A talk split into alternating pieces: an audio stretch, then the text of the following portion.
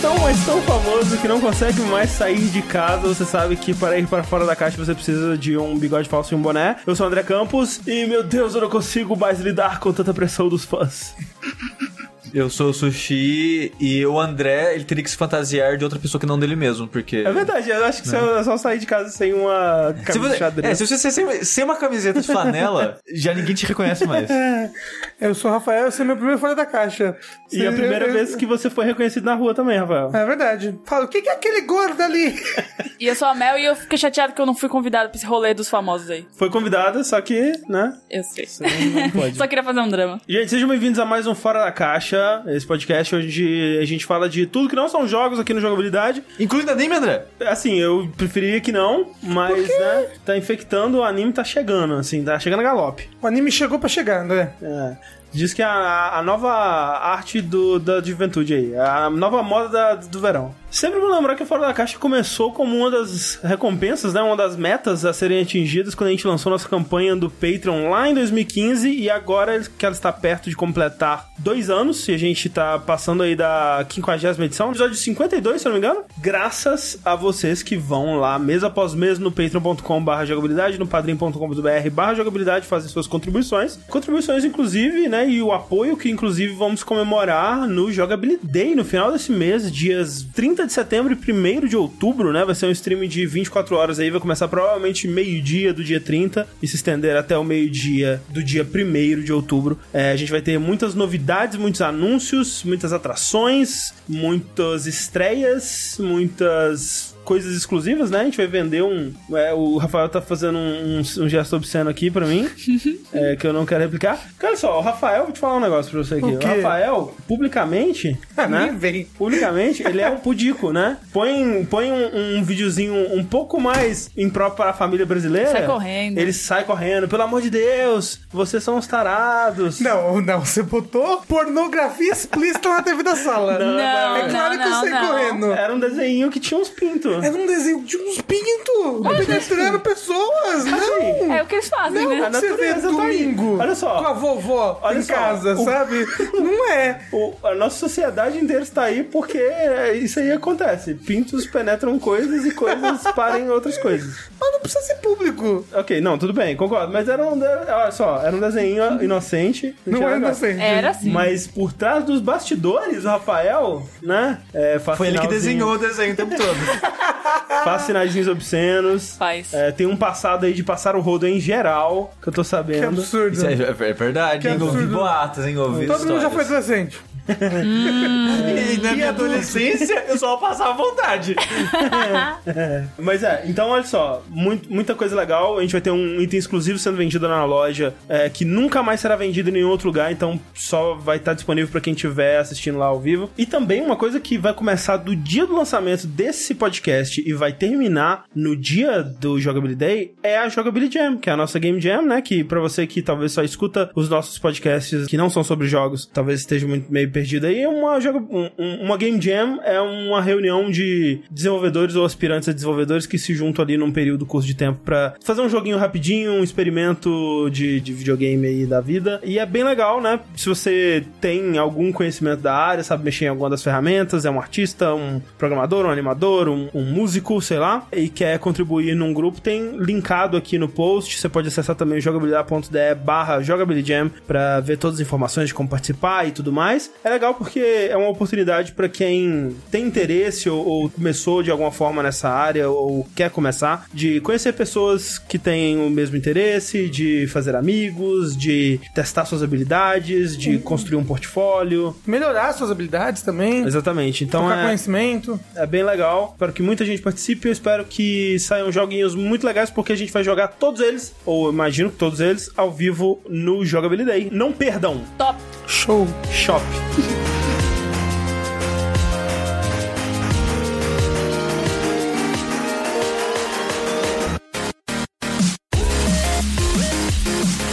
Mas, Sushi, você que está aqui nesse podcast, você veio, você acordou hoje, Sushi, com a intenção ingrata de destruir nesse podcast tudo que a gente já criou aqui, tudo que a gente trabalhou por anos para manter nesse podcast. Não é tanto assim, porque a gente já falou do Estúdio Ghibli uma vez. Mas filme não e conta. no último programa a gente falou... Filme também não conta. Então eu vou falar de um filme então, beleza? vou falar da versão em filme, da parada que eu vou falar. Não, não. Não, fala do anime, que eu aproveito e vou falar depois de Little Witch Academia. Mentira.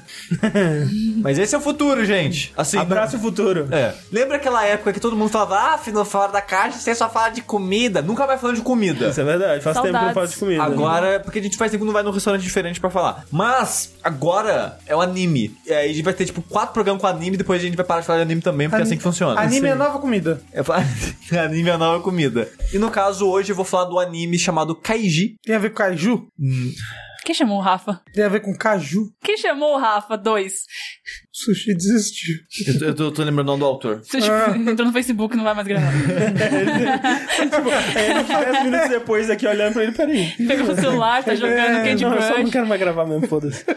É, o Kaiji, que é um mangá de 96, que sai até hoje, Loucura. Que- e que é feito pelo Nobuyuki Fukumoto. Ele é mais famoso por basic- basicamente duas obras, que é o Kaiji e o Akagi. Não sei se vocês já ouviram falar de algum desses dois. Eu, até poucos dias atrás, eu nunca tinha ouvido ninguém falar de Kaiji pra mim. De, eu, de- sim. Eu ouvi falar. Então, Ouvi, porque... ouvi porque você tá vários dias falando sobre esses animes já. Então, porque eu comecei a ver ele com a minha namorada, e teve um dia, né, que eu saí com o Bruno, o Rafael e uns amigos da minha namorada. E nesse dia a gente tava comentando de um anime que tá fazendo muito sucesso agora, que é um anime de aposta, chamado Kakegurui. Aí nisso eu tava mostrando pra minha namorada o Kaiji, que era o outro anime de aposta que eu conhecia. E tava comentando com a mesa, né? Aí, duas pessoas da mesa, o Titi, o amigo da minha namorada, e o Bruno, o noivo do Rafael, eles comentaram que já assistiram e gostam bastante. Mas eles foram as primeiras pessoas que eu vi falando de Kaiji, que conhecem Kaiji além de mim, sabe? Porque eu nunca tinha visto ninguém nem falar, sabe? Você achava que você era um floco de neve especial, é isso? Não, eu achava que era pouco conhecido. Eu achava que é um, um anime estranho ali que, sei lá, pessoas não veem, sabe? Sim, sim. Mas é totalmente o contrário. Ele faz muito sucesso no Japão. Os dois mangás dele, né? O Akagi também faz muito sucesso. O mangá dos dois saem até hoje. O Akagi já anunciou que vai acabar em fevereiro do ano que vem. Então já tem um final planejado pra ele. O Kaiji ainda não tem um final planejado. E ele tá na quinta saga dele, que ele é tipo Jojo, que ele é separado por partes. Então não é tipo Hum. One Piece, que é tipo, segue pra sempre com o mesmo nome. Tem tipo, sei lá, é, o Kaiji parte 1, parte 2, tá na quinta Ma- parte ma- agora. mas assim, tipo Jojo, os personagens mudam? Não, não. O Kaiji é sempre o protagonista. Só muda mesmo a saga, acho que pra, pra ficar mais fácil pra quem tá entrando na história saber, ah, essa é a quinta história que tá acontecendo com ele, ou a quarta história. Eu imagino que esse anime ou esse mangá deva ser maravilhoso. Ele deve ser uma coisa inacreditavelmente foda de assistir, porque ele é feio. Nossa, como ele é feio, meu Ele Deus do é céu. um dos mangás e animes mais feios que eu já vi na minha vida. O mangá é mais feio que o anime ainda. Você já viu. Cavaleiro do Zodíaco? Não, não. Olha só, Cavaleiro do Zodíaco é muito feio, mas Cavaleiro do Zodíaco é feio, parece que por acidente, sabe? O, o- se o Kurumada é, conseguisse desenhar melhor, ele não faria tão feio. O, o Kaiji parece feio de propósito. Meu Deus do céu. E o anime é mais É, bonito que o mangá. Porque o anime é feito pela Madhouse. Que, tipo, não. que é um estúdio foda. Exato, o que é feio não é a capacidade do, do autor, é o traço dele. Sim. E a anatomia dos personagens. É, e eu, eu, assim, particularmente, acho terrível. É. Eu só assisti o Kaiji porque era a época de Death, de Death Note, há mil anos atrás. É, e cara, é um anime mais, sei lá, cerebral, digamos assim, né? Que tinha ah, o jogo psicológico entre os personagens e essas coisas. E um amigo meu assistiu o Kaiji e falou: Cara, tipo, lembra Death Note nessa parada de jogo psicológico, não sei o que lá, assiste aí. Aí eu assisti e na época, sei lá, em 2008, algo assim, eu tinha ficado bem dividido porque eu achei ruim e bom ao mesmo tempo, porque eu achei ele bom no sentido que eu fiquei fui sugado pelo anime. Eu devo ter assistido os 26 episódios em um, em um dois dias Uhum. da primeira temporada. Só que eu achei ruim porque é uma experiência meio bad vibes esse anime. Porque a história é a seguinte: o, o Kaiji, que é o protagonista, ele é um cara de, sei lá, seus 20 anos, assim, 20 e poucos anos, jovem ainda, que não tem muita ambição na vida, não tem nada, não tem faculdade, não, nada. Tudo que ele faz é, tipo, sei lá, fazer arruaça e apostar. Em, em coisas, apostar dinheiro e perder dinheiro e fazer dívidas. Sim. É, todos nós. Todos nós. E a história começa no momento em que um agiota chega na casa dele e fala só: é um cara aí, o X, ele fez um empréstimo comigo e no documento lá que ele assinou, ele co- colocou você como fiador. E ele sumiu há uns seis meses e não pagou a dívida dele. Ih, deu ruim. Bom. Então você tem que pagar a dívida dele. E os juros era de tanto, tanto, tanto. Então agora você tem que pagar, tipo, lá, não sei quantos milhões de ienes. Aí ele. Aí ele se vê nessa situação que ele deve dinheiro pra caralho pro cara, o cara faz as contas loucas dele, ó, se você pagar tanto dinheiro por mês, que é mais que provavelmente você vai conseguir pagar, você vai levar tipo 12 anos pra pagar as dívidas. Cara, ah, meu Deus, não tem como fazer não sei o que lá. Aí o cara já vira. E todo o intuito do cara chegar no Kaiji pra cobrar esse dinheiro é porque ele queria uma coisa específica do Kaiji, que ele convida ele pra ir num barco de apostas, que é um barco onde pessoas mega ricas, normalmente as pessoas que são o- as pessoas em que as- os fudidos devem dinheiro, eles juntam essas pessoas que devem dinheiro pra eles num barco e faz uma mega aposta, que é as- algumas pessoas conseguem sair de lá pagando a própria dívida, algumas pessoas conseguem sair de lá com dinheiro extra e pode ser pior ainda.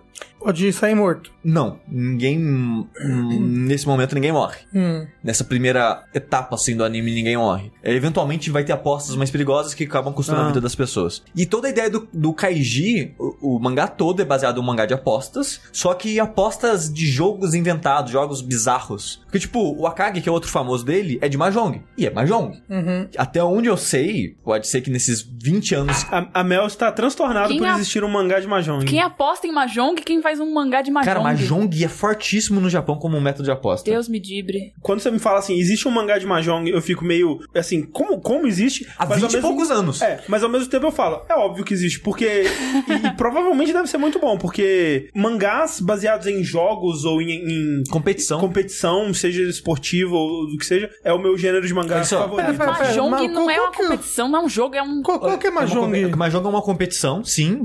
Assim como o poker é uma competição. Sai um vencedor da mesa. Não, mas o que é Mahjong? É um É- uns é um- dominozinhos com os desenhos chineses É que você tem que tirar e tal. É, é tipo um dominó. É tipo um xadrez? Não. Não, não. No final das contas, ele é tipo um, um buraco com peças de dominó em vez de cartas. Porque assim, você tem uma mão de 14 peças, você tem uma mão de 14 peças e você tem que fazer combinações específicas e assim que você fecha uma combinação, você bate. Você desce sua mão inteira. Tipo buraco, entendeu? Uhum. É... Eu acho que eu joguei errado, Rogerinho. Só que é, normalmente é jogo de mesa de quatro pessoas, né? E as pessoas fazem apostas e a primeira que bate vence a mesa, a rodada de aposta e tal. É como se fosse um jogo de carta mesmo, então. É, só que usa então peças. É, então é excelente pra aposta, então, realmente. Sim. Fica Faz aí- sentido. Fiquei a curiosidade, Mel, que provavelmente, tirando nostalgia e tudo mais, meu anime barra mangá favorito de todos os tempos é um anime sobre um jogo de tabuleiro que existe há, tipo, 5 mil anos. Jumanji. Não, é o Go. que é, tipo, a coisa mais chata de- do mundo. As partidas duram, tipo, duas horas e são só dois caras sentados em silêncio, colocando pecinha branca e preta num tabuleiro gigante de madeira. É esse que parece xadrez. Ele, um pouco, ele parece um, Não, não. um damas. o que parece assim. xadrez é shogi. É, Ah. jogo é xadrez. Esse parece mais damas, assim, mas não joga, né? Tipo, a, a- né, a- a- o gameplay dele não tem nada a ver com damas. Assim, é- esse Mas André- então, ah, rapidinho, uma curiosidade. É, é um anime sobre Go, não é? Sobre Go. O, o meu, meu noivo, Bruno, ele, ele tem um apelido na internet, né? O nickname de Hawks Go, por causa desse anime aí, que fala sobre Go. e ele adorava. É, Não, Rica- é. Ricardo no Go, isso É, aí. esse é o Ricardo Nogo, esse anime barra mangá. Eu não gosto muito de anime de esporte de modo geral, porque eu acho enrolado, acho. Não sei, não gosto da dramatização que ele faz de modo geral. É, mas o Ricardo Nogo realmente é muito bom. Eu não gosto tanto de anime gigante. O Ricardo Nogo tem 71 episódios e terminou e eu tava querendo mais, sabe? Eu também. é. Porque você não precisa entender essa. Esse que é o fascinante. Você não precisa entender as regras do Go pra achar ele interessante. Porque É. a, a narrativa, a maneira que o anime constrói o cenário, você sente a atenção dos personagens. E, e uma das minhas coisas favoritas em ficção, assim, é, é quando é uma história que vai me contar sobre um aspecto da vida que eu não conheço. Tipo, seja uma história sobre, sei lá, o House, aí vai contar sobre os médicos. Aí eu quero saber da vida dos médicos, sabe? Tipo, porra, que legal. Eu acho que não é médico. igual a House, tá Não, bom? Mas. Exatamente.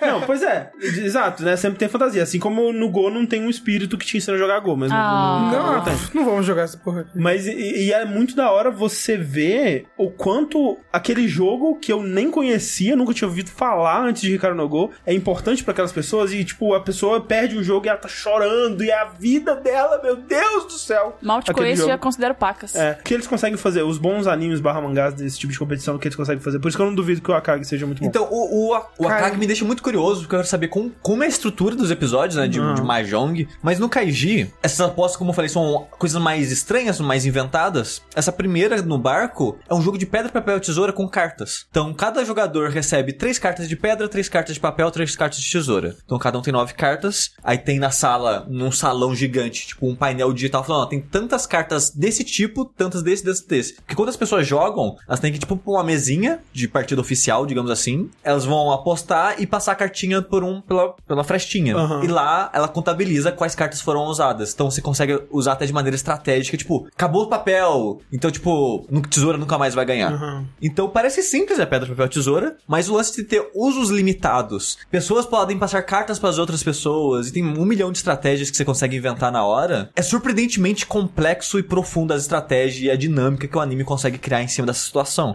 E o forte do anime é exatamente a parte psicológica. Tanto o drama do personagem de se ver numa situação terrível, que ele, tipo, ele, cara, eu tô. Que, tipo, quando começa essa, essa a partida, todo mundo tem que fazer um empréstimo pra casa. De, de 1 a 10 milhões de ienes. E esse dinheiro é juros, acho que é 10% por minuto, uma parada assim. E vai durar 4 horas a rodada de aposta toda. É, e você tem, tipo, três, todo mundo começa com 3 estrelas. Cada vitória você ganha uma estrela, cada derrota você perde uma estrela. Yu-Gi-Oh! Cara, eu gosto. Eu, eu, eu, o Sushi tá me falando, eu quero muito desistir esse pouco, porque eu gosto muito de coisas com regras, coisas que. que, que existam dentro de uma lógica, sabe? E Sim. essa lógica seja respeitável. e- e- Porque isso é muito importante em, em animes ou histórias com- sobre jogos. Eu tava lendo sobre aquele No Game No Life, que o Sushi tentou assistir e detestou, e eu provavelmente detestaria também. Porque é um anime também sobre jogos, né? E um jogo virtual e tudo mais. Só que nele, aparentemente, a, a dupla, né? Que são dois irmãos lá, eles ganham sempre inventando uma regra, sabe? Tipo, é uma coisa que é, de vez em quando é um pensamento mais lateral, assim, mas é, é- é sempre subvertendo alguma coisa que nunca tinha sido estabelecida antes. Então, você tá acompanhando o jogo pela regra e tudo mais, e aí de repente eles tiram uma parada da bunda e venceu o, o jogo. Isso E não parece legal. não parece nada legal. Tipo, então, é pra funcionar bem, né? As regras têm que estar estabelecidas e elas têm que ser seguidas. Exato. E o Kaiji é muito disso, de pegar um jogo simples, aparentemente simples, e tentar criar uma profundidade nele pra criar uma história em volta dele. Uhum. Eu acho que é tipo uns 11 episódios só nesse jogo de pedra, papel e tesoura, Caralho. sabe? Caramba! É meio arrastado. Eu- esse é um dos meus problemas com o Kaiji, que eu acho que ele podia ser mais é, rápido, desenvolver mais rápido as coisas, mas é muito interessante os acontecimentos da história, sabe? Voltando só pra explicar o lance das estrelas, você tem que jogar as nove cartas, você tem que terminar sem nenhuma carta mais sua para poder ir embora daquela sala. Se você acabar as cartas com três estrelas ou mais, você tá safo. Você termina a partida ali, consegue sair um dinheiro que você fez de alguma maneira nas rodadas de aposta, que você pode pagar as pessoas pra comprar, vender estrelas, ou ven- comprar, vender cartas e coisas assim, e você tá livre. Ah, você pode vender suas estrelas pra casa, lembrei. Ah. Você vende suas estrelas pra casa. É, então, quanto mais estrelas você tiver, mais dinheiro você consegue fazer. Sim, sim. Só que se você terminar com duas estrelas ou menos, você é basicamente vira um escravo do cara que criou esse festival aí, essa parada de apostas. Você vai dever um milhão de dinheiro pra pessoa e você vai virar tipo um, um- minerador pra ela numa parada de mina que ela tem e você vai trabalhar por tipo 15 anos até pagar toda a sua dívida. Entendi. pra Meu ele. É, então você não morre, mas você vira um escravo, basicamente. O Jean Valjean. Vou já. É, e, e é muito interessante como ele usa todas essas mecânicas de tipos de cartas diferentes, as cartas, os números e as estrelas, é, a interação com outros personagens. É muito interessante e, e a parte da coisa que faz ficar interessante é os riscos que o Kaiji, tipo, o cara não vai morrer, mas cara, ele basicamente vai morrer, Às vezes é sabe? pior do que a É morte. pior que a morte, né? É, Uhum, exatamente. E mais pra frente no anime, em outras sagas, acontece danos físicos pras pessoas. Que nem eu falei, tem jogos que as pessoas morrem, e mais de uma pessoa morre, Uhum. sabe? Então. E o Kaiji, ele não vai ganhar sempre. Uhum. Ele vai perder com frequência, Olha, até, sabe? que- quem é esse Kaiji, assim? Que tipo de personagem ele é? E ele é, ele é o fudido de bom coração.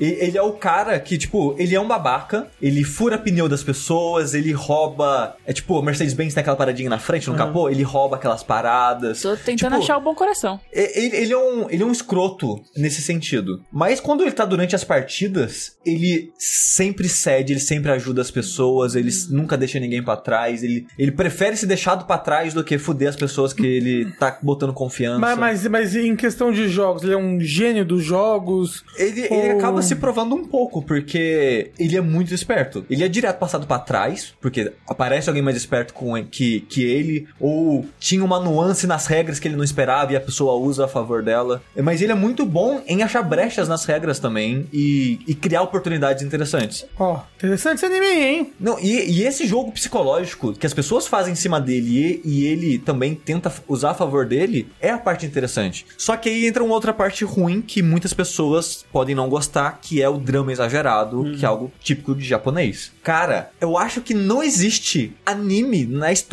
que as pessoas choram mais que Kaiji. Porque Isso que você nunca viu One Piece. não, Você nunca- Kaiji, todo episódio, umas 10 pessoas choram. Meu Deus. Sério. Porque, tipo assim, a primeiro acontecimento, não é muito spoiler, porque, tipo, a primeira coisa que acontece assim que ele chega no barco, no segundo episódio. Tem as nove cartinhas lá, né? Aí chega um cara pra ele, ou, se a gente empatar, ninguém perde estrela. E se a gente gastar as nove cartas nossas, a gente sai com três, vende as três estrelas, paga as nossas dívidas e fechou, a gente vai embora daqui. Ele, pô, uma boa ideia, vamos lá. Ai, ai, ai. Ele joga com a pessoa, primeira carta, segunda, terceira, quarta, quinta, sexta. Não, acho que, se eu não me engano, na sexta carta o cara trai o Kaiji. Olha, Demorou, Aí, puta. aí, aí ele tem que dar uma carta, pro, tem uma estrela pro Kaiji, porque tá, tipo, segurança vendo a partida, é uma partida oficial, então tem que passar a estrela pro cara. Ele, nossa, não, desculpa, foi sem querer, agora eu vou perder de propósito. Eu vou colocar tal carta pra você ganhar de mim. O Kaiji coloca a carta que ia ganhar do cara, o cara rouba e ganha dele de novo. Então o Kaiji acaba com uma, uma estrela e duas cartas. E o cara, tipo, otário, quem mandou você confiar em mim, sabe? Sai rindo da cara dele. Mindinho. E toda essa primeira saga, essa, essa primeiro pedaço da história é como ele vai conseguir três estrelas pra sair daí. Se- Na verdade, acho que termina com uma carta, uma coisa assim, porque ele tá tipo uma estrela uma carta. Como é que ele sobrevive? Tipo, é de uma maneira que não consegue escapar. E ele, né, faz coisas que ele consegue batalhar ainda, sabe? Ele começa a criar estratégias que ele, não, pera aí, eu ainda não tô fora do jogo, ainda consigo jogar de alguma maneira. E é muito interessante ver ele, tipo, no fundo do poço. E, e, cara, ele chora, chora pra caralho. eu tô fudido, eu vou, vou virar escravo e não sei o que lá. E, vo- e, tipo, e o, o anime o tempo todo ele coloca esse peso absurdo em cima do Kaiji e das outras pessoas. De cara, a sua vida. E é muito disso de as pessoas que estão por cima, né? Os caras que estão gerenciando as partidas, cara, o tempo todo, cara, você é um fudido, você é um bosta. Você só tá aqui porque você é um Zé Ninguém, porque você não estudou, você não fez faculdade, você não tem emprego, você não tem dinheiro. Você é um bosta e a única adrenalina que você tem na sua vida é Ah, postar e fazer dívida. Estu- Estudar e fazer faculdade não, não, não. dá dinheiro, não. Mas o negócio é o jogo psicológico dos caras em cima deles. Pra Sim. eles. Eles acharam que a culpa é deles. É pra diminuir eles e eles irem é, pior ainda nos jogos, sim, sabe? sim, sim. E é o jogo. E eles tentando superar esse jogo psicológico e até fazer com outras pessoas pra eles se, se levantarem e tentar Aham. se superar nas partidas. E essa é a graça do Kaiji. Ele tem né, esses problemas, entre aspas, né? Que são as coisas que a gente não tá muito acostumado na nossa mídia ocidental, que é o ritmo um pouco mais arrastado e muito drama. Se chama novela. É, o, o ritmo é até arrastado por causa do drama, até. Porque às vezes ele para o episódio pra fazer 10 minutos de drama, do É cara mesmo. chorando e ficando sem esperanças, e aí aparece um brilho de esperança, ele não tive uma ideia, e ele tentar executar aquilo, sabe? Ele tá constantemente no, caindo pro fundo do poço, e escalando um pouquinho e cai de novo. E essa parada de você ver é o underdog, sabe? Você quer ver ele sair daquela situação, você quer ver ele dar certo. Então o anime te fisga nessa parada, sabe? São só 26 episódios? A primeira temporada, que é o primeiro arco, né, dos mangás, são 26 episódios e são, acho que, quatro jogos. Tem quatro tipos de jogos diferentes, além. É, mais três além do Papel e Tesoura. E é bizarro que nas próximas temporadas vai diminuindo o número de jogo e mantendo o número de ma- mangás e capítulos ainda. O segundo arco tem dois jogos, que é um jogo de dados e patinco. Aham. A terceira temporada é Mahjong, só que é um Mahjong com regras diferentes, não é um Mahjong tradicional. A quarta temporada eu não lembro. E todas são na Madhouse. Não, não, não, não. A Madhouse só fez as duas primeiras arcos. Os outros arcos, o, o 3, 4 e 5, só tem em mangá por enquanto. E o 5 ainda tá rolando. Mas tem previsão pra lançar em anime? Até onde eu sei, não. Mas assim, eu, Mas- não mas- eu não vejo por que não fazer, porque uma leve pesquisa que eu fiz, né? Tipo, em sites de mangás e animes que as pessoas avaliam as coisas, cara, é sempre muito bem avaliado. As duas temporadas do anime e as cinco arcos do mangá são mega elogiados também. Teve dois filmes live action, que é o primeiro arco e o segundo arco do mangá em em live action. Então, assim, e faz muito sucesso no Japão. O cara recebeu já prêmios pela, pelo mangá e tal. Eu não sei exatamente por que, que eles não fazem. Talvez um anime especificamente não teve, uma performance muito boa, eles não animaram fazer mais. Eles podem fazer ainda, porque, tipo, o primeiro anime é de 2007. Ah, faz tempo, hein? O segundo é de 2011. Então, porque é 26 episódios também. Então tá na média aí. É, por então dá, dá- dá- acho que dá pra fazer, sabe? Tipo, já fez aí uns 5 anos, 6 anos? Fez, fez uns 6 anos, mas acho que dá pra, dá, dá pra eles fazerem ainda, sabe? É tipo, o anime tá ficando cada vez menos frequente, né? Tem, tá- É, é é a Madhouse também, ela tem bastante projeto já, né? Sim. Tipo, É. É. tipo, sei lá, mas. Engatilhado sempre. Mas, tipo, a, a indústria do anime tá meio que numa crise, né? E eles não estão conseguindo mais ter esse ritmo de fazer obras pro- longas pra sempre, tipo One Piece, são casos raros agora Sim, que fazem Ah, mas isso. também o One Piece é. Nossa senhora, animação. Desculpa, eu ia desabafar aqui. Toei, tomar no rabo, Toei. Que a animação do One Piece tá um cocô. Mas tá um cocô Mas tá um gigante. pouco há uns 10 anos, né? Não, não, não, não, não, não, não, não. É que eu não vi, eu realmente não vi recentemente. Não, Mas assim, da última vez que eu vi One Piece, que foi uns, uh, né, o mais recente que eu vi foi um de uns 5 anos atrás, aí 6 anos atrás, tá bom não. Você lembra que saga que você viu? Punk Hazard. Então, após time skip, a animação vai caindo de um jeito Ah, que eu não, é- não é consigo, uma não, não consigo conceber. É eu vi um episódio recente. Caramba, é, você sabe, você sabe Dragon Ball Super? O Goku versus o gatinho lá, o, gatinho Beerus, roxo? aham. Que é aquela animação tosca, assim, Sim, é pior. Porque é como se fosse só um frame parado, É, se movendo, assim. Não, o que eles nossa, é estão muito fazendo bosta. no One Piece agora é desenhar todos os quadros do mangá parados e aí de vez em quando alguém pisca o olho. É isso aí. Isso, é isso. é isso, só que desenha os quatro tortos, porque no mangá é bonito pra caramba, pelo exatamente. menos, sabe? Sim. Nossa, desculpa, eu fiquei eu, muito puto com Estolou. One Piece. E então, os animes, né, que eles animam, e de estúdios bons, como a Madhouse, estão quebrando, né, em, É, em temporadas. Graças a Jesus. E até a Madhouse, né, estúdio bom e tudo mais, hoje em dia ela tem pisado na bola, né? Então, mas é. é a crise tá foda, cara. Tá foda pra todo mundo. E, então, tipo, o One Punch Man, que é um ótimo anime, tipo, ele parou e vai voltar daqui a pouco, sabe? Ah, mas, mas, mas acho que ele vai esperar o mangá terminar a saga atual, porque senão ele não ia ter que, é- mesmo, que é bom mesmo mais também, que mostrar. isso do que filler. É, do que Naruto, do jeito que era Naruto, É. até um Não, mas tá cada vez mais comum, né? Você ver temporadas nos animes em vez de ser, tipo, 50 episódios Ti- seguidos. Tipo, tipo, tipo Boku no Hero, que é shonenzão clássico, eles estão fazendo assim. Eles fazem um ano, aí para. E mais Eu- uma temporada, aí depois para. Eu acho excelente. Tipo, dá, dá um descanso. E aí, e aí É, quando e- vem a animação, vem bem feito, Exato. sabe? E- Porque e- teve tempo de fazer. E esse descanso é parte do problema que eu falei aqui no começo, a primeira vez que eu assisti, eu não tinha gostado muito do Kaiji. Porque como eu vi, tipo, muito seguido, a história virou um bloco na minha cabeça, não lembro de detalhes específicos de nenhuma das duas temporadas. Tipo, eu tô reassistindo a primeira agora com a minha namorada e tô gostando mais do que a primeira vez. Porque a gente tá vendo, sei lá, dois episódios por final de semana, tá dando pra absorver melhor. E na época, eu tava num período muito merda da minha vida. Então, ver uma história com pessoas sofrendo, Sofrendo, constantemente. na merda. E, tipo, passar 20 horas assistindo aquilo seguido, eu, sem sacanagem, eu terminava o anime me sentindo terrível. Tipo, de me passando mal, sabe? De me odiando. Por que, que eu tô fazendo isso comigo mesmo, sabe? Então, ver aos poucos tá fazendo eu absorver melhor a história e não morrer. Eu tô muito afim de ver, mas pra evitar o traço horrível, eu- talvez eu veja os filmes, então. Eu, eu, eu não sei, o fi- os filmes são a única coisa que eu não sei se são bons.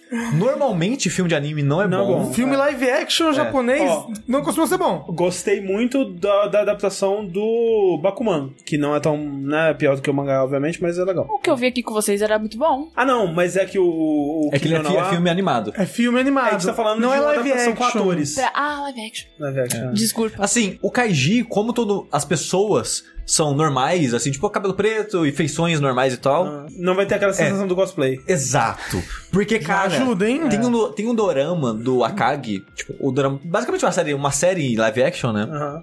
Que o personagem tem cabelo branco. Só que no Japão eles não pintam o cabelo. Peruca. Aí colocam uma peruca de branca nele. E é terrível. Não, é que Peruca nem, barata. É que nem É. da- o que tá aparecendo aí agora do Full Metal, sabe? Um, Não, não, peru- todo mundo de um perucão. carinha, um carinha de, de perucão loiro ali. E é muito engraçado, tá? Tipo, tá bem feito, assim, o cosplay, tá? Mas é estranho, Mas é cosplay, ainda é, cosplay. É, eu não sei, que ele- eles são tão fiéis que fica com esse ar de cosplay muito forte, É cara. que nem o do. do Jojo lá, que, tipo, é um filme do Takashi Miike e, porra, eu quero muito ver. Cosplayzão. Cosplayzaço. É eu acho muito feio E a atuação sabe? costuma ser bem cocosenta também. Eu não indico porque realmente eu não sei da, da procedência, né, dos dois filmes. Tudo que eu sei é que o personagem que fez o Kira dos filmes Death Note é o cara que faz o Kaiji Ok. nos filmes. né? Nem sei se é um bom ator também. Não lembro. É, eu sei que eu detestei o primeiro filme do Death Note e nem vi os outros. É tipo isso. Mas é isso que a G, tipo, que já que ele é famoso, apesar de eu não saber, talvez muitas pessoas que assistem anime já conhecem ele, mas. E as pessoas que não gostam de anime talvez não vão querer dar chance, né? Porque anime é, é uma barreira difícil de, de penetrar, assim. Mas é um Opa. anime que, apesar das minhas memórias não terem sido das melhores, eu tô gostando bastante dele. Legal, legal. Kaiji, então.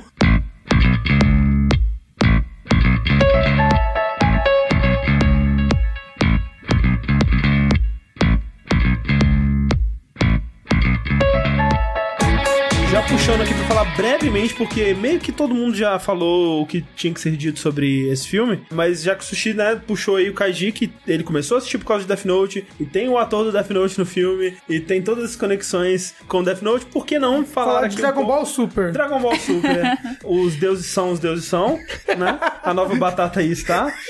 Vem comer meu cu. Vem comer no cu. É... Já que falou com tanto jeitinho, né? Não, o filme do Death Note da Netflix, vocês assistiram? Não. Eu assisti. Não. Então, dois não, é, dois sim. Me convença a assistir. Não, Não, não, não, não, não. não, tá ótimo, você tá, fez a decisão mais Assim, correta. o filme, ele é ruim, é ruim. Mas acho que o pior crime dele é ele ser raso e mal explicado. Porque, assim, parte da graça do Death Note era o quão detalhado eram os acontecimentos, né? Você sabia o que passava na cabeça das pessoas e os planos. E quando o L decifrava, achava uma pista, você entendia como ele chegou naquela pista, você entendia toda a lógica do L, que é o detetive que tá procurando né, o assassino. Cara, no filme o L é tudo jogado e nada faz sentido, É que essa sabe? coisa do monólogo interno não funciona muito bem no ocidente. não, né? eu en- sim, sim, eu entendo isso, mas o maior problema pra mim é o L, sabe? E nem necessariamente a personalidade dele, mas é tipo, é o mega detetive que nada faz sentido do que ele fala, porque a gente não entende o que, de onde ele tá vindo. Assim, assim, o L em si eu não tenho muito problema com ele, até porque se eu fosse citar um ponto fraco pra mim do, do Death Note, o anime, né, é o próprio L, porque o tempo inteiro ele tá tirando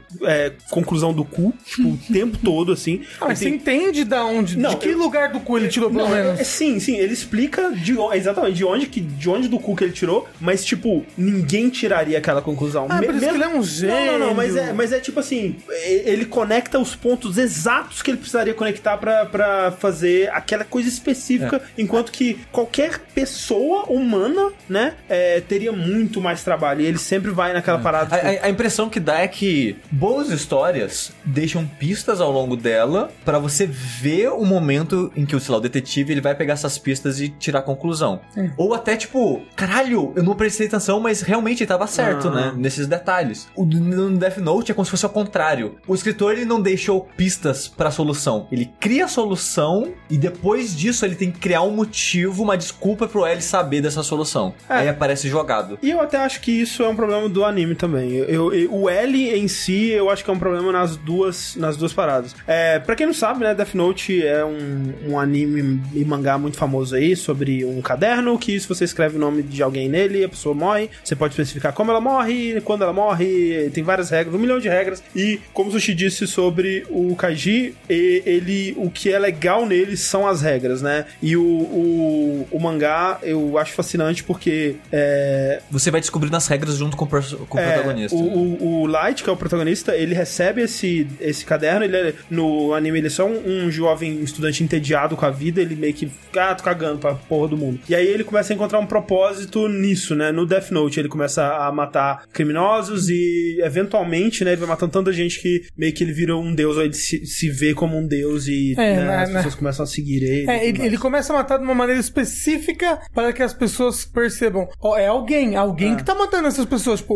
um ser superior. Sim, mas ao Entendeu? mesmo tempo ele aprende muito rápido a não deixar rastros, né? E só que mesmo assim os, os primeiros erros dele, quando ele ainda tava meio que não sabendo Testando, direito, né? testando, né? É o que deixa o L, que é esse detetive super genial e, e mega inteligente na cola dele. E o Death Note é basicamente sobre é, a batalha de intelecto entre o L e o Light, né? Até porque quando deixa de ser isso, o anime tem uma queda muito, muito É. drástica, assim. É, tipo, quando você falou que a, a- que a pior parte do, do anime pra você é o L, eu fiquei. Eu achei estranho, porque Não, não. a melhor parte do anime é o L. Depois Não. do L acabou. Esse- não, mas, mas eu não acho que seja o Ellis. Eu, eu Ah. acho que é mais o, o Light, entendeu? Porque o que, as conclusões que o Light toma e as estratégias dele é, fazem sentido, mas como ele tá usando um artefato mágico, pro L conseguir sequer estar ao pé dele, ele tem que tirar muita coisa da bunda. É, ele, ele tem que ser muito, muito, muito, muito inteligente. Muito, demais. é, tipo, né, o- o- os dois eles conseguem bater de frente a frente porque o Kira tem um artefato mágico, sabe? Porque o L, se você fosse considerar que tudo que ele faz é possível, ele é um, caralho, velho. Ele é im- impossível, imbatível, sabe? Não tem condição de, de você vencer esse cara intelectualmente. Mas então o lance é que tem várias regras que ele meio que te apresenta, ele nunca. De vez em quando ele tira umas regras da bunda, assim, mas é aquela. dá aquela sensação de que o Kira é meio que você. Os dois estão aprendendo ao mesmo tempo. Então por isso você não acha tão ruim assim. Então, por exemplo, um dos meus momentos favoritos do, do anime de Death Note é quando ele começa a ser investigado pelo FBI e tem um agente específico, né, que ele vai atrás e tal, que é o, o Ray Pember e tal. É, e ele tem uma esposa também. E ele vai atrás desse cara no metrô, né? E ele entrega o caderno pra ele, entrega uma página do caderno pra ele. E nesse momento, ele faz várias coisas com o Death Note que você não tinha, não tinha estabelecido, estabelecidas antes, mas como é apresentado dentro do contexto do Kiro falando, ó, eu tava testando isso aqui, eu descobri que dá pra fazer isso, por exemplo. Se eu escrever no Death Note antes a hora da morte,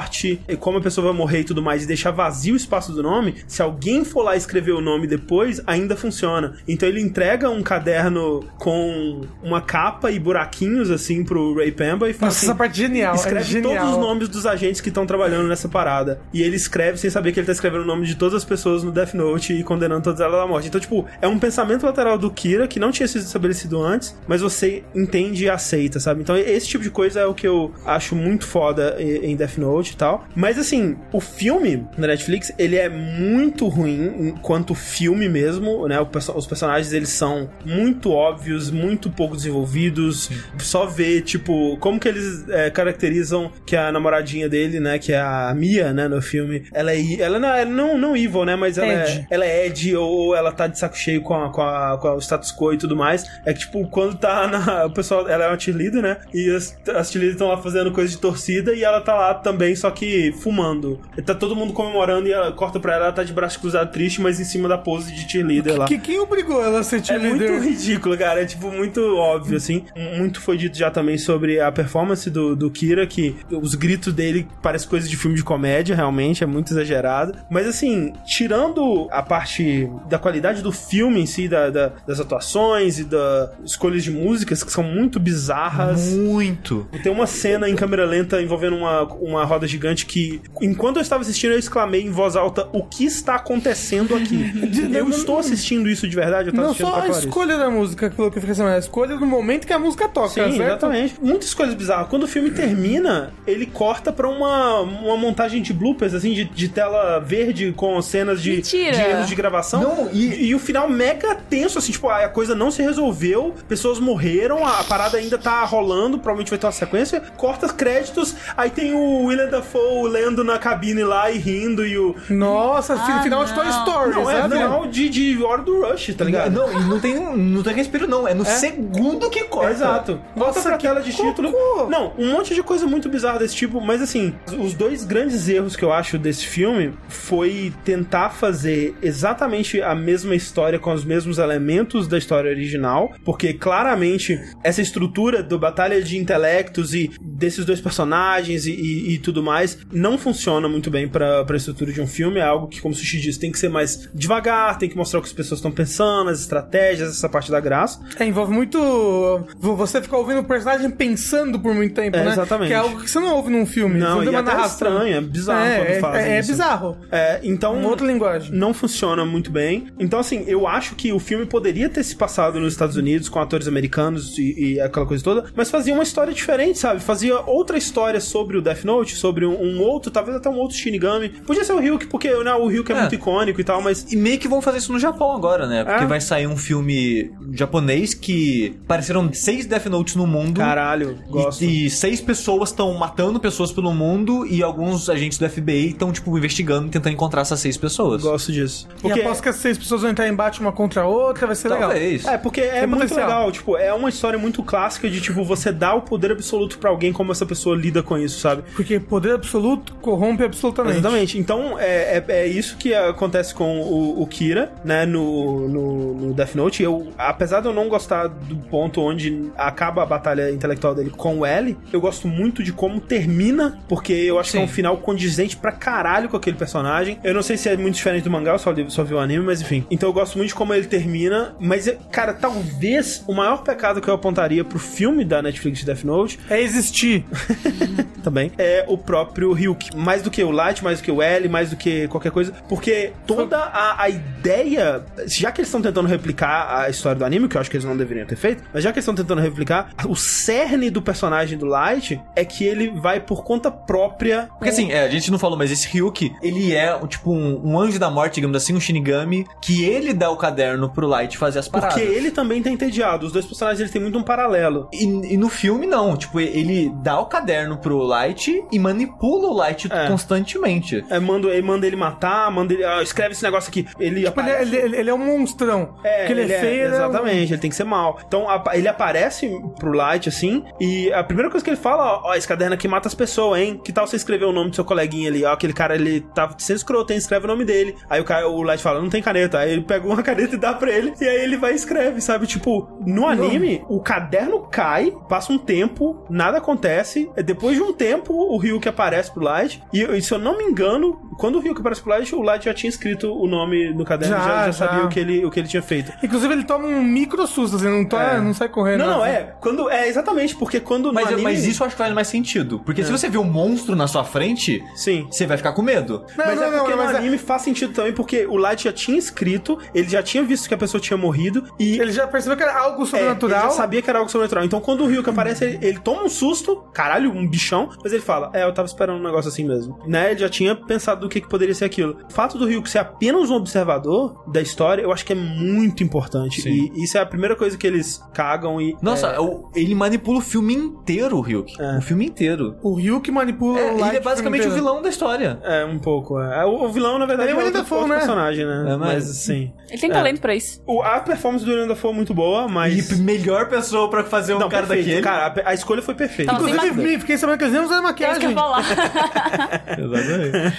Deixa eu fazer duas considerações sobre Sim. isso tudo. Como uma pessoa que não assistiu o anime e não leu o mangá de Death Note, mas eu sei mais ou Aham. menos o que acontece. Ah, esse negócio das regras saírem do cu Aham. e não ter explicação. Não é porque é um filme e não funcionaria, não tem tempo pra explicar tudo como tem um anime e um Eu mangá. acho que um pouco sim. mas, né? mas o filme, ele explica pra caralho. Porque no mangá, muito das regras, o personagem aprende experimentando. É. No filme, o cara entrega o caderno e fala só, esse caderno faz isso, isso, isso, isso, Então, isso, mas é isso. porque é um Já- filme de uma hora e meia, duas, Não, não, dá não, ele, tempo ele de condensa, assim, tudo. e eu, eu sinto que sim. eu- eu- mas assim, a, a parte que o Sushi tava reclamando, que é a parte do que o L ele tira conclusões do nada, eu acho que é um pouco sim, porque é um filme e é- as coisas são mais corridas e condensadas. Sim. Ma- ma- Mas, eu mas- acho que aí mas, o, tipo, o erro é justamente esse, de tentar fazer essa história que deveria durar dois filmes, três filmes, Ah, numa coisa só. só. E a minha outra consideração é que, assim, eu sempre gostei muito de ler sobre mistério e, e livros policiais, essas coisas. Então eu li muito Agatha Christie e li muito Sherlock. Sim, sim. Isso que você falou das pistas, tipo, o escritor ir colocando as pistas. Tem muita gente que reclama da Agatha Christie porque ela justamente faz isso. Ela te conta a história inteira e aí no final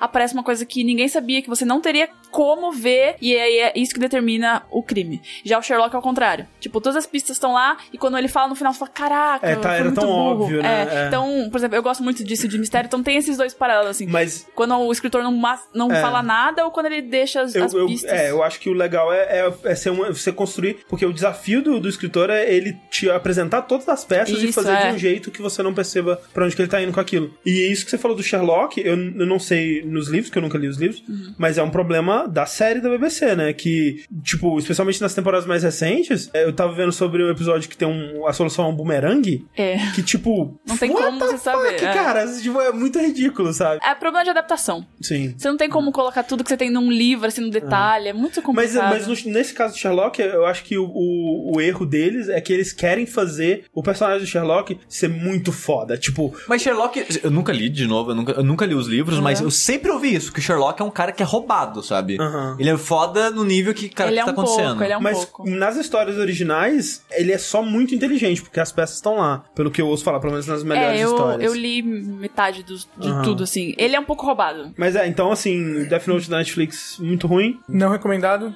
Mas, dito isso, A pessoa, a Mas pessoa dá, tava falando dá que era pra tão... rir, pelo menos? Dá, é um filme, eu acho que é um filme divertido pra você assistir com bloopers, alguém deve e, e... Não, mas ele não, foi- ele não tem um gore exagerado e... e Tem, o Gore E é até bem em Em, feitinho. em algumas cenas. Fala que é bem desnecessário. É, desnecessário, É um mas pouco. eu gosto de gore, sabe? Eu acho que... Eu, eu gosto de ver um gorezinho bem feito, assim, é legal. Ah, e falando no Netflix, o Kaiji tem as duas temporadas na- no Crunchyroll. Ah, Ah, da legal, hora. legal, legal. Esqueci de falar, desculpa. Paga nós, Crunchyroll. Paga nós Netflix. É, falando em Netflix, ela tem no concorrente. Exatamente.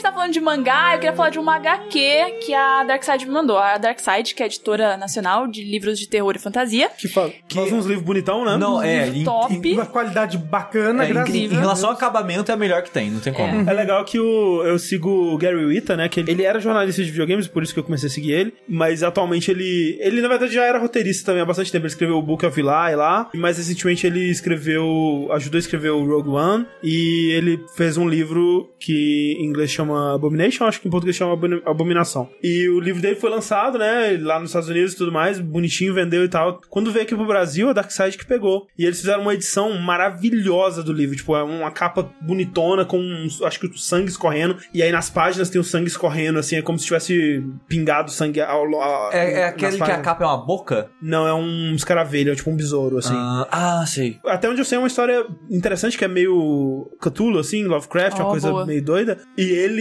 ficou apaixonado, cara. Tipo, ele quer vir pro Brasil só pra agradecer Pra os Dark caras. Side. Tipo, caralho, eles fizeram a capa mais maravilhosa do mundo. É, então, É e agora a Darkseid tá isso. lançando HQs. E ela Olha tem aí. três HQs de terror, inclusive. Sim. Então, e aí eles me mandaram Jundito, o a Witches e o meu amigo Dahmer, são três. Aham. E aí eu quero falar do Witches. É Witches com Y, tá? É, Então, quando você for procurar, não é Witches de bruxa. As pessoas têm que variar, né? Que nem, o- que nem o filme Witch do É ano verdade. passado, estilizado como dois Vs em vez de É W. verdade. É, então, e ele explica isso na HQ, dizendo que é uma nova linhagem de bruxas, é um novo tipo Ah, de escreve bruxas. Witch como bru- é bruxa. Não, Witch. então, em- na tradução em português, eles colocaram bruxas e aí no lugar do U é um V. Você lê, você Ah, lê consegue ler normal, mas. Bruxa. É bruxa com CH agora. Isso. que tinha que Bruxas. passado em inglês. Então, olha só, o roteirista, o nome dele é Scott Snyder. Ele trabalhou como roteirista na Marvel e na DC.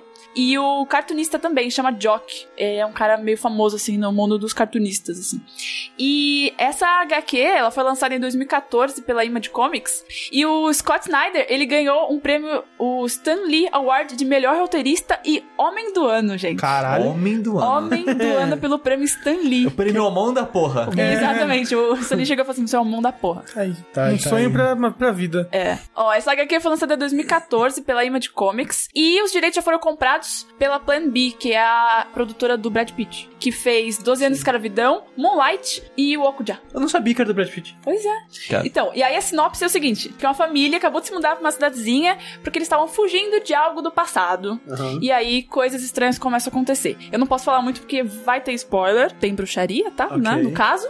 Mas eu vou contar o que acontece nas quatro primeiras páginas. Porque assim, quando você lê atrás as recomendações, todo mundo fala assim: se você ler as primeiras páginas, você já vai, tipo, ler Querer ler, até o final, aham. você Já tá não vai fisgado. parar. É, Aham. e não é spoiler, é, tipo- é como se fosse Ok, uma ok, sinopse. Tudo bem. Tem uma mulher presa dentro de uma árvore. Aham. E ela tá, tipo, muito desesperada, socorro, tem, e tem Como se alguma ela fosse coisa. oca por dentro? Isso, a árvore oca, e ela tá dentro da árvore, e tem um buraco, assim, no tamanho do rosto dela, e ela tá, né, gritando por socorro. Glory E- Hole. É um Glory Hole um pouquinho maior. Ok. Desculpa. É, também é terror, né? Glory É Hole é, um terror. E aí você sente que tem alguma coisa atrás dela, assim, sabe? E aí, do lado de fora da árvore Tipo, tem uma... atrás dela você fala perseguindo ela. Isso. Nossa, você acabou com a cena pra mim agora. Ah, Você falou Glory Hole, agora ah, Não, você sentiu não. uma coisa atrás dela. Eu, Ah, droga. Caramba, André. Desculpa. Porra. Não, tem bruxaria atrás dela, Ok. melhorou? Entra no clima de novo, tem bruxaria atrás dela. E aí faz um barulho tipo cri, cri, cri, cri, alguma coisa assim. E aí tem uma criança lá de fora da árvore. E aí ela, filho, pelo amor de Deus, me ajuda. Pega aquela pedra e me entrega aqui na minha mão, que eu vou, né, bater na bruxa que tá me perseguindo. E aí o menino vai, pega a pedra, e aí ele chega assim perto da mãe, ele pega a pedra e dá na cabeça da mãe. Eita porra. E, e começa, tipo, a bater muito, muito, muito. Ele começa começa a matar e ela, filho, o que você tá fazendo? Aí um, dá um close na cara do moleque ele fala assim: jura é jura, mãe. Tipo, e- ele jurou a mãe pra bruxa. E aí, é, são quatro páginas, tipo, bem curtinhas assim. E aí passa, tipo, muitos anos depois, o que aconteceu com outra família e etc. E caraca, realmente, eu li as quatro páginas e fiquei, mano. Lembro- Eu tá- preciso terminar de ler. A HQ é muito bem desenhada, é, é, um estilo. colorida, É colorida e é um estilo bem aquarela, assim, Aham, sabe? Ah, eu tava pensando numa coisa meio Walking Dead, é mais preto e branco, mais sujo. Não, é muito colorido. Bem, e aí, no final da- das páginas, tem o processo do, do autor do desenho. Então, tem o rabisco, aí tem o, o, o o rascunho ali e tal, e aí vai o processo de colorização da HQ. Processo de pintada. De pintada. Isso. E o final é esse. Caraca, é excelente. É bom, é É, bom. muito bom. São quantas páginas? É, é- é fechadinha numa edição só? É uma edição só. Ah. É, acho que Uns são 200? Menos, bem Ah, menos. nossa, curtinho, é então. bem, Eu li em uma noite. Ah, é bem hora. curtinho. E vai dar um filme legal. Mas é tipo assim, ele é uma história de terror, tipo, monstro. Vai dar um bom filme de monstro, é isso? Vai. Foi comprado pela produtora, mas eu acho que não tem diretor ainda. Hum. E eu queria um diretor no estilo do JJ. Porque, assim, na HQ, o monstro não é muito mostrado. Você só escuta o barulho, você sabe que existe, mas o rosto, assim, da, da, da bruxa não é uma coisa mostrada. Então JJ é péssimo, você já viu Cloverfield? Não, mas ele gosta de esconder os monstros. Você não viu Super 8? Vi. Você não gostou do Super 8? É, exato. é, mas o Super 8 ele mostra o monstro. Muito pouco. Mas mostra. Mas mostra. pouco. No Mostra. final. Exato, mas Então, mostra. mas então, pra- mostrar não é legal. Ah, E o Cloverfield mostra o monstro pra caralho. Eu acho que mostra Eu bem mais gosto que devia do mostrar, inclusive, o Cloverfield, tá, bom. certo. Então a gente tem que pensar em outro diretor. Ah, um bom diretor de filmes de terror é o James Wan, né? O cara do, do, da Invocação do Mal. É, esse atual que fez o É. It também é um bom diretor. Ele fez Mama também, não é isso? Porra, Ah, é verdade. é eu não sei quem verdade. que é, mas, mas ele é muito bom. É Andrew. ah, não, André. Oh, isso é André Campos. Andy Muschietti. Esse. E falando, né, It, já que a gente falou It, uma das recomendações atrás da HQ é do próprio Stephen King, falando que a HQ é muito boa e que dá medo. Então, se o cara que é o mestre do terror. Ah, ele é bom, ele é, Ele é bom. bom, O é André tá fazendo, tá fazendo coisinha com a mão, ó. Tô te, vou te expor aqui. Desculpa. É que assim, eu só li um livro dele, que é a Tripulação do Esqueleto, gostei muito. Mas o gosto do Stephen King. Então, né? o lance do Tripulação Esqueleto é que são histórias curtas, né? São contos. Sim. Eu- assim, pelo que eu sei do Stephen King, de modo geral, as histórias dele, ele precisa muito de um editor. Ele não sabe como parar. Mas você viu Mas só. ó, mas ó, mas ó, eu vou te falar que as melhores histórias dele que eu já li é que ele foi louco, que Mas é você- justamente It e Dança da Morte. Vocês viram a história falando que ele escreveu muito dos livros dele drogado e bêbado? Ah, sim. Ah, mas Então, esses são esses tipo, livros do começo dos anos 80, ele Ele realmente falou tá que não lembra de ter escrito cujo. Tipo, eu escrevi, juro, foi um sucesso que bom. Caralho, o cachorro, né, cara? Que loucura. Que da hora. Mas é isso aí. Quem quer dar uma bitoca no meu nariz? Preste atenção nesse jogo, ele é muito gostoso e é pra morrer. Quem for o mais animado e Mim bem pertinho, diz quantos aninhos que você tem. Vamos brincar, corre, corre, me faz um carinho que faz tanto bem. Dá uma bitoca no meu nariz. Que você vai me fazer feliz. E na careca também. Cheira o cangote, meu bem. Ah, já que a gente tá falando de Stephen King, né? Vamos falar de um filme recente que tá aí estourando a bilheteria. Quebrou recorde. O filme de terror mais assistido do mundo. É, quebrou um recorde de bilheteria de filme de terror e de filme lançado em setembro. Ô, deixa eu fazer uma pergunta. Aquele negócio dos palhaços que tava acontecendo ano passado era, era viral Não. do It? Não. Não. era. Aquele negócio palhaço que tava acontecendo ano passado tinha a ver com brincadeirinha de YouTube. É, né? Começou com os youtubers fazendo prank, e aí o povo começou a replicar. Virou uma e, lenda urbana, e virou... basicamente. Do que, que vocês estão falando? Ano passado tipo, começou a ter um avistamento de palhaço. Tipo, você tava. Estados Unidos. É, não. Você viu o palhaço voando no espaço? Não, não, é sério, tipo, no- na floresta à noite, assim, tinha um palhaço lá, e alguém via tirar uma foto, assim. Não e aí era- começou essa parada de não era o que que propaganda. tá acontecendo palhaço? Ah, vocês nunca viram? Tem, tem um, um vídeo famosérrimo aí que é Killer Clowns, um negócio assim. Se eu não me engano, foi esse canal que começou, o pessoal começou a ir atrás É porque eu e lembro que- viralizou aí. Foi perto da época que anunciaram esse It, né, o, o novo filme, e o pessoal tava muito, ah, é viral do Mas, tipo, não faz sentido, sabe? Tipo, Não. um ano antes do filme sair, tipo... Não. Seria viral se começasse agora, Exato, perto do é, filme exatamente, sair, alguma é. coisa assim. Não, e deu, deu problemão isso daí nos Estados Sim, Unidos. foi, foi, é. Me lembra a época do lobisomem que é Luiz, que eu acho que já contei essa história, mas me lembra um pouco disso. O quê? E na cidade, de novo, sempre tem que lembrar que é uma cidade pequena, então as coisas estranhas acontecem, as pessoas acreditam em coisas. Tipo a cidade do It, a coisa. É verdade. Isso. Porque assim, de tempo em tempo, de noite, uma pessoa falou, nossa, é, tipo, eu vi um lobisomem, que tipo, eu ouvi um, um bicho curvado, estranho, peludo, Ah, tá, e os olhos crer. brilhando no escuro, e eu saí correndo. Tipo, ninguém nunca viu, só via sombra É. e um bicho peludo e, e os olhos e coisas assim, sabe? Sei lá, passavam uns dois dias, uma pessoa via. Aí passava um dia, outra pessoa via. Tipo, de tempo em tempo, assim, as pessoas estavam vendo essa pessoa, essa, esse monstro. Aí todo mundo, né, tipo, ficou por, por uns meses, né, lobisomem que luz, né? Era você, cabeludo. Era um cara. Roqueiro. Era tipo só um, um- Acho que era um velho até, tipo, uma pessoa mais velha, assim, que, tipo, tá só entediado. Saiu com um tapete nas costas pra assustar o povo. Top. Não tipo tem- um cadeirudo. não- gente, não tem o que fazer no interior de Nossa, São Paulo. Ele cadeirudo. faz isso mesmo. Pois bem, It, o filme, no caso, ele é baseado numa obra do Stephen King, que se não me engano é uma obra de... 86. Isso aí. Ele, ele, ele- ele divide a história em duas partes, que é esse grupo de, a princípio, crianças na década de 60 e depois adultos na década de 80, contra essa criatura sobrenatural que aparece de 27 e 27 anos na cidade de Derry, no Maine. O detalhe legal é que o primeiro filme, tem um filme anterior, foi lançado. É que, na, na verdade, é é uma... Era uma Minissérie. série. É uma minissérie de, tele- de televisão. Foi lançada nos anos 90, 27 anos atrás. É. Literalmente 27 anos atrás. é.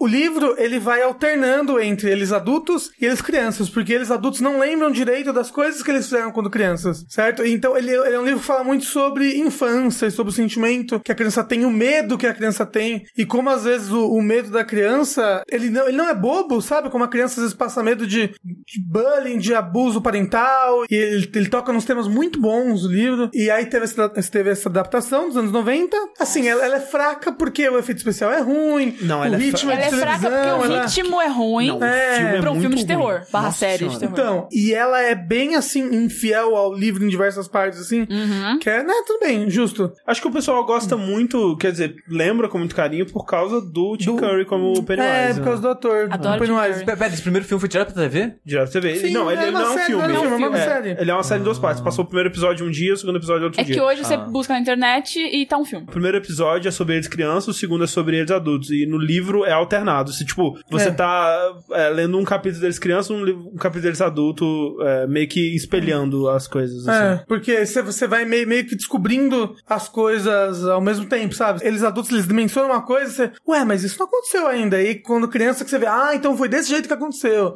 Entendeu? É, é muito bacana o, je- o jeito como ele funciona. Mas, como era uma série que foi unida num filme, ela tem mais de três horas de duração. É. Por É isso que eu sempre ouvi falar que It era um filme. Sempre. É, porque eu não. Acho que foi, tipo, logo depois eles já uniram num filme, eu não sei É, como. já, já vi em locadora pra alugar Ah, também sim, na é, época. e põe todos os assim, dois né? episódios ali e funciona como É. um filme. né? Mas, e agora, recentemente, estreando no dia 7 de setembro, esse novo filme, que é uma nova adaptação do livro. Novamente, ele vai dividir em dois filmes.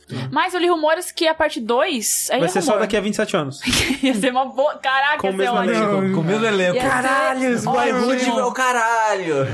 E eu ouvi rumores de que a, a segunda parte não vai ser sobre eles adultos, e sim sobre a origem do palhaço. eu vi esse humor também, mas eu acho que não tem nada a ver. Porque assim, no livro, você, você meio que descobre a origem do palhaço a partir deles mesmos, da pesquisa dele. E é mais eles crianças que descobrem, inclusive, do que eles adultos. É. Talvez eles peguem uma partezinha disso deles crianças, porque tem várias coisas que não mostrou dele, deles crianças, de, inclusive sobre palhaço e a origem dele, pá, que eu acho que é justamente pra mostrar eles adultos descobrindo tudo isso. Mas eu, eu acho que não, não faria o menor É, sentido. Ele foi.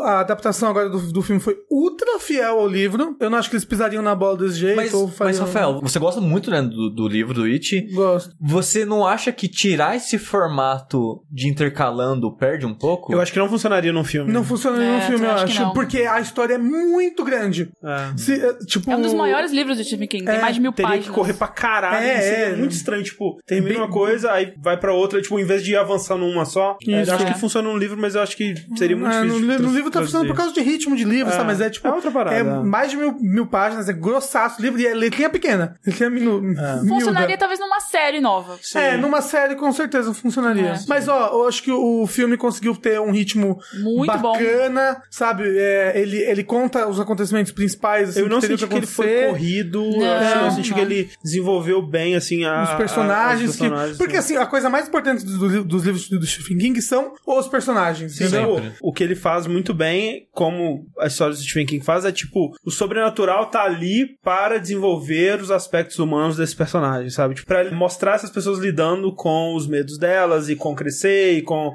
as inseguranças e com os dilemas Hum. É, do dia a dia. mu- muitas vezes o, o medo da vida real é pior do que o medo sobrenatural, Exatamente, sabe? é. E o filme mostra bem isso. Bem, isso, a Bev é bem, é bem essa parada. O que acontece na história, né, pra quem não sabe, tem essa cidadezinha do Maine, onde tem um grupo de amigos, inicialmente são três amigos. São quatro. Quatro amigos, que vivem a vida lá na escola, são meio que os nerdões, né, tem um grupo Eles são os losers. Os losers, se auto-intitulam losers, lidando com bullying, lidando com, né, a, a pré-adolescência ali e tudo mais, aquela piscina de hormônios, aquela coisa toda. E de repente eles Primeiro, o irmão de um deles. o, o Bill, que é um menino gaguinho, né? Sofre muito bullying na escola. Ele tem um irmãozinho, eles têm uma relação muito bonitinha ali. O George vai soltar um barquinho na rua e o barquinho cai no- chuva. na chuva, cai no bueiro. E aí ele olha dentro do bueiro assim: ó, pai, tem um palhacinho. O palhacinho, é, acho que é um barquinho. Essa é a primeira aparição dele? É. Esse é. o primeiro capítulo do livro. Esse aqui é, um É que é muito menino. icônico essa cena. É, então tá no trailer, é bem icônica a capa de Não, chuva, é- né? essa cena no livro, gente, é Não. de arrepiar. Tipo É. assim, eu vou dizer Tudo. que eu conhecia essa cena. A cena do Tim Curry no, no bueiro é muito Isso, icônica. Né? Essa coisa toda do barquinho, do menino na capa de chuva e tudo mais,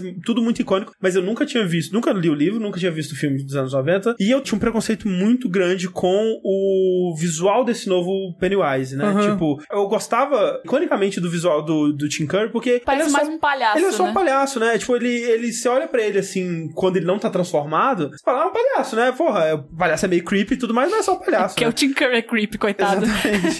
Mas nesse eles tentaram, tipo, não, ele tem uns, uns, uns riscos meio cara, e o olho dele é meio esquisito, e a boca dele é meio ah, assim. Esse é um, ele tem um- já tem uns dentes meio, meio zoado e tal. Ele é bem creepy já na, na forma normal dele. Então eu É. tinha um preconceito, tipo, porra, perderam aquela coisa, né, mais sutil que era o do filme original e tal. Mas, velho, essa cena. Essa cena foi incrível. É eu peguei no braço do Rafa boa. quando tava assistindo, Muito porque, boa. cara, é Tipo, incrível. O cara que tá fazendo o palhaço, que é o Bill Skarsgård, né? Uhum. Que eu nunca tinha visto nada com ele antes. A família inteira dele é família de ator. É, assim. É, Ele, ele é irmão do cara que fez o True Blood lá? Isso, ele do Alexander. E ele- Filho ele- do- filho do, do outro que eu esqueci o nome. O cara, o cara que fez a versão Fez sueca Thor. lá do Millennium. Ele, é, é- ele é irmão do- de um cara que faz Vikings aí também. A família, família dele realmente são oito irmãos sim, e cinco são atores. É, tipo, É É verdade, ele falou. É, a performance dele é uma das minhas coisas favoritas do boa. filme, cara. Ele, inclusive, eu, eu acho que o filme tinha que ter mais dele sendo palhaço, sabe? Tem o bastante, mas é tão bom, cara, que eu queria mais, É sabe? porque Tipo, no livro mesmo ele é um, um coadjuvante, né? Ele não é um É. protagonista. É, é, ele, ele- ele aparece e, e a- mas cada aparição dele no livro é que não passa nem, nem Wi-Fi na bunda. É, porque, porque tipo, fecha de um jeito. O Rafael vai saber dizer melhor, mas, tipo, essa coisa dele como palhaço é mais dos filmes do que do livro, eu imagino. Não, não, não, Não. Ele é Pennywise, o palhaço dançarino. É? Que inclusive na tradução do livro que eu li, que é hoje em dia, hoje em dia eles traduzem como Pennywise, a, a tradução era parcimonioso. Mano, eu não aguento então eu sempre, sempre conheci ele como parcimonioso. Eu só penso no o palhaço dançarino. É, porque a, a expressão Pennywise é alguém que gasta bem o dinheiro, né? É. Então, mas ah, na só verdade, na, verdade o, o Pennywise é só o disfarce favorito dele, Sim, da sim. coisa. Porque, Porque né, é o disfarce que mais atrai crianças, que são a comida favorita dele. a coisa é que essa entidade ela tem que atrair crianças e ela tem que despertar o medo das crianças pra ela conseguir comer as crianças. No fundo é uma, criatura muito coitada, cara. Tipo, ela tem que atrair as crianças, Tá aí a criança dó. tem que ter medo e se alguém vê ela enquanto ela tá comendo a criança, ela não consegue comer mais a criança, tipo cachorro cagando. Tipo, é, Meu é uma Deus! criatura muito sofrida pra comer, cara. Então eu falei, porra, dá uma criança pra essa criatura Mas é comer. fácil dar medo em criança. Não, É é, é, é por- é porque ela, ela é uma criatura psíquica. Então ela se alimenta tanto da carne como ela se alimenta do medo das crianças mesmo, entendeu? É. Então por isso ela tem que dar medo na criança também. Depois dessa cena, né, o, o George, ele é devorado ali pelo, pelo Pennywise no, no bueiro. Ele perde o braço primeiro. Na cidade, então, começam a sumir crianças, né, jovens de modo geral. Aos poucos, esse grupo de amigos e outras pessoas, né, vão tendo individualmente visões desse palhaço. Se manifesta é, como medos específicos delas e como palhaço também. Uma coisa muito bacana é que você vê as crianças, elas são crianças mesmo, Sim, sabe? isso é muito bom. Então os medos delas são muito bobos e infantis. Né, você vai entendendo o medo de cada um ali pelas aparições do Pennywise. E é meio que essa estrutura do filme. E, tipo assim, se eu fosse criticar alguma coisa no filme, é que eu gostei bastante, né, do filme de modo geral, mas eu sou muito medroso com o filme, né? e eu achei a estrutura desse filme muito cansativa, porque ele é uma série de construções de jumpscare, assim, tipo, a meioca do filme é uma série de tipo, ok, tivemos o jumpscare desse menino, agora vamos, vamos pro jumpscare desse menino. Aí a cena vai construir, ele vai estar em casa, aí vai ter umas, acontecer umas coisas estranhas, uns barulhos, aí ele olha, aí vai ter alguém perseguindo ele. Aí vai a próxima cena do jumpscare. Essa estrutura pra mim ficou meio repetitiva depois de um tempo, porque não é só um jumpscare também, tem é, pessoas que tem mais de uma cena cena que vai construindo isso. Então, meu Deus do céu, eu tô morrendo aqui, eu tô tenso pra caralho. Então era meio repetitivo e cansativo, sendo que eu preferiria focar mais na amizade e na relação dos personagens, que é muito legal, cara. Eu assistiria fácil uma série sobre a vida dessas crianças sem a parada sobrenatural, tipo um Freaks and Geeks da vida, assim, sobre essas crianças. é Não, o- legal. uh, os personagens são fantásticos e os atores, as Muito crianças. bom. Muito Nossa, bom. eles são muito bons. é, e eles são muito engraçados. Eu, t- É. tanto que, tipo, falando sobre o filme com o André e com o Bruno, antes deles assistirem, eu falei: Ah, eu não achei um filme de terror. Eu achei que ele é bem mais aventura do que terror. Acho que vocês vão ver de boa, assim, sabe? E, o, os dois? o, o Bruno saiu do cinema querendo me matar. Ele falou: Sim. Olha só, eu queria sair da sala porque eu estava tenso, querendo, sabe, vomitar, porque tá é Tipo, muito terror. Tadinho. Eu falei assim, nossa, eu não achei tão É, terror eu assim. também porque, não achei porque, tanto porque as terror. crianças, sabe, elas são tão lighthearted. Mas a estrutura do filme é toda jumpscare. É jumpscare do início ao fim, Eu não cara. achei tanto, cara. Nossa, é tanto muito. também. Que isso? Barulho grita pá! Eu achei Tipo, mais. Eu falei com o Rafa, um terror psicológico do que um terror de, de Não, susto. que isso? Quando o, o, o George vai descer no, no, no porão, pá, o walk-talk dele, assim, tipo, é jump scare. Tipo, não precisava daquele barulho altão pra só te assustar. É muito gratuito. Ah, eu Ele achei. é muito filme de É terror. porque eu tipo, gosto, né? Não, não, sim, eu, eu adoro filme de terror, mas o que eu critico nele é só essa coisa da estrutura que me, me pareceu meio cansativa, assim, porque toda, toda cena tirava muito de mim emocionalmente, assim, sabe? Mas eu gosto disso. é- é, um pouquinho menos, conseguisse dosar um pouco mais as cenas das crianças com as cenas de medo, eu teria gostado um pouco Tá, mais. É, o negócio que ele já. Ele é um filme de terror bem longo já, né?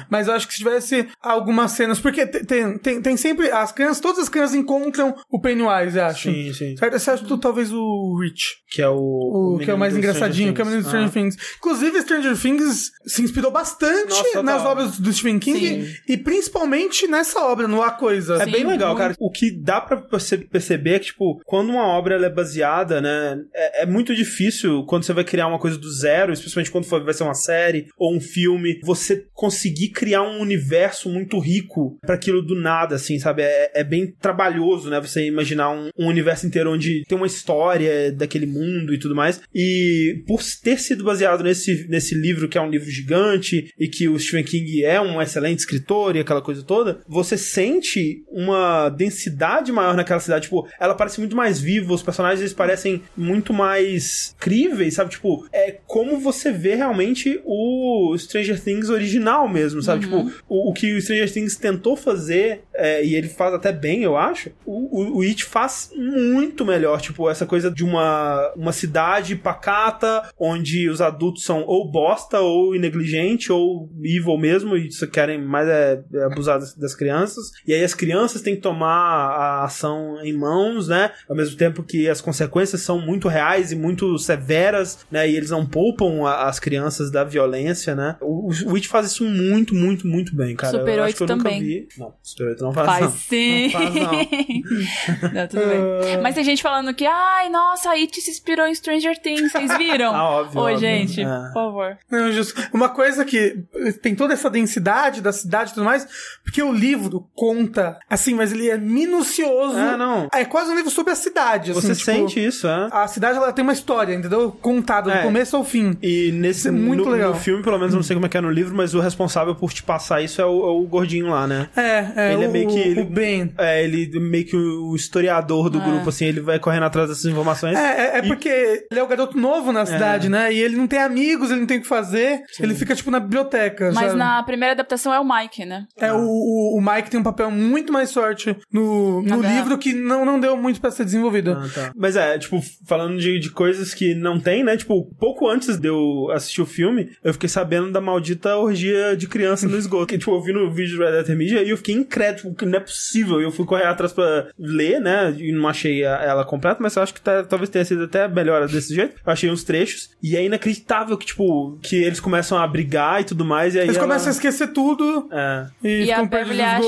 esgoto. é, que pra unir o, o grupo de novo, ela tem que dar a virgindade dela pra, um, pra, pra todos, né? É, todo Cada mundo vez. tem que perder a virgindade com Todo ela. ali. mundo vira Em- adulto. Em filinha. É, é bem, Não, bem louco, E aí a estranho. cena é mega detalhada, contando da perspectiva dela o, o prazer que ela tava sentindo. Tipo, é uma cena inacreditável de estar num filme, cara. Tipo, de, de De estar um num livro. De estar num livro. E o É, engraçado é que, tipo. Stephen King, começo dos anos 80, drogas. Exatamente. E, e o, o bizarro é que, tipo, nesse. é, no filme, né? Eles exploram muito que todo mundo ali, especialmente principalmente no começo, tá muito afim dela. Tipo, caralho, menina, meu Deus do céu, menina. e o tempo todo eu pensava, a qualquer momento pode rolar um orgia de criança nesse Meu. Deus, André, Eu não. tava assim, pelo amor de Deus, socorro. Mas eu sabia que já não ia ter. Mas, tipo, Não. teve vários momentos que eu ficava assim, sabendo que no livro todo mundo, todos esses meninos comem essa menina, eu ficava, meu Deus do céu, eu não consigo. Sabe, tipo, tá, tô muito perturbado.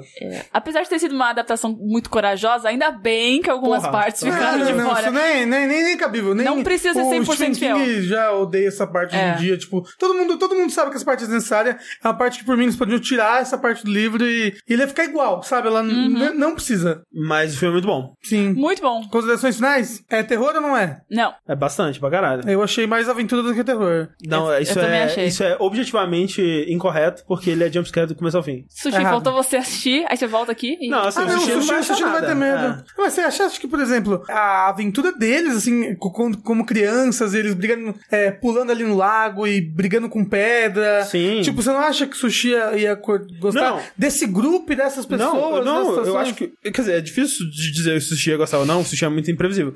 Mas é um filme ótimo, eu acho que o Sushi ia gostar. Se eu tivesse que apostar, eu diria que ele ia gostar, mas eu não acho que ele ia achar um filme de terror. Ou talvez ele ache que é um filme de terror, mas não um filme assustador. Tem medo de palhaço, André? Não. Fala pra gente. Não, não. A parte não. de palhaço até, tipo, me- menos palhaço do que eu achei que teria. E a gente ganhou um balão, Rafa. Tá vivo ainda o balão Tá, vermelho? tá vivo o balão. Que Porque bom. todo mundo foi ganhar um balão. É, a gente foi na, na cabine de imprensa, então a gente tinha um balãozinho. E, e eu levei o balão por du- duas baldeações de metrô e um ônibus e todo mundo ficou olhando pra mim, quem é esse menino do balão.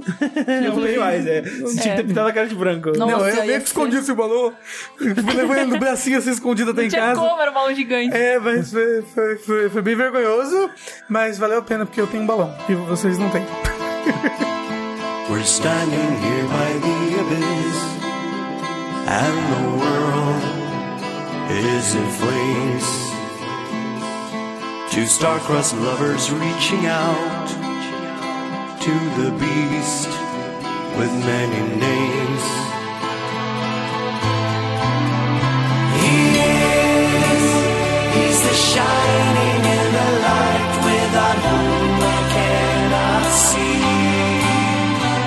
Is insurrection, he's spite, he's the force that made me be. He is nostro disparte, nostra alma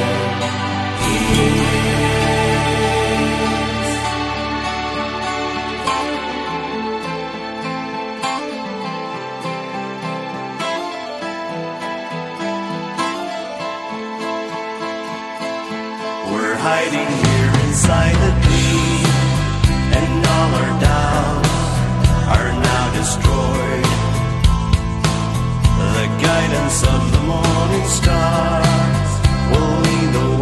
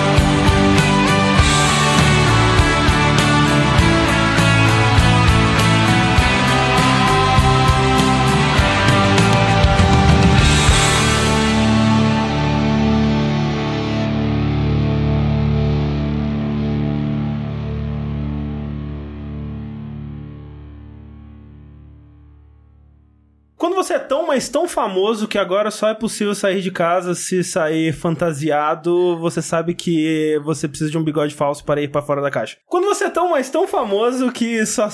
Quando você é tão, mas tão famoso que só consegue. Sa... Caraca, pera aí, não, pera aí, cara. Quando você é tão, mas tão famoso que não consegue mais ir. Caralho!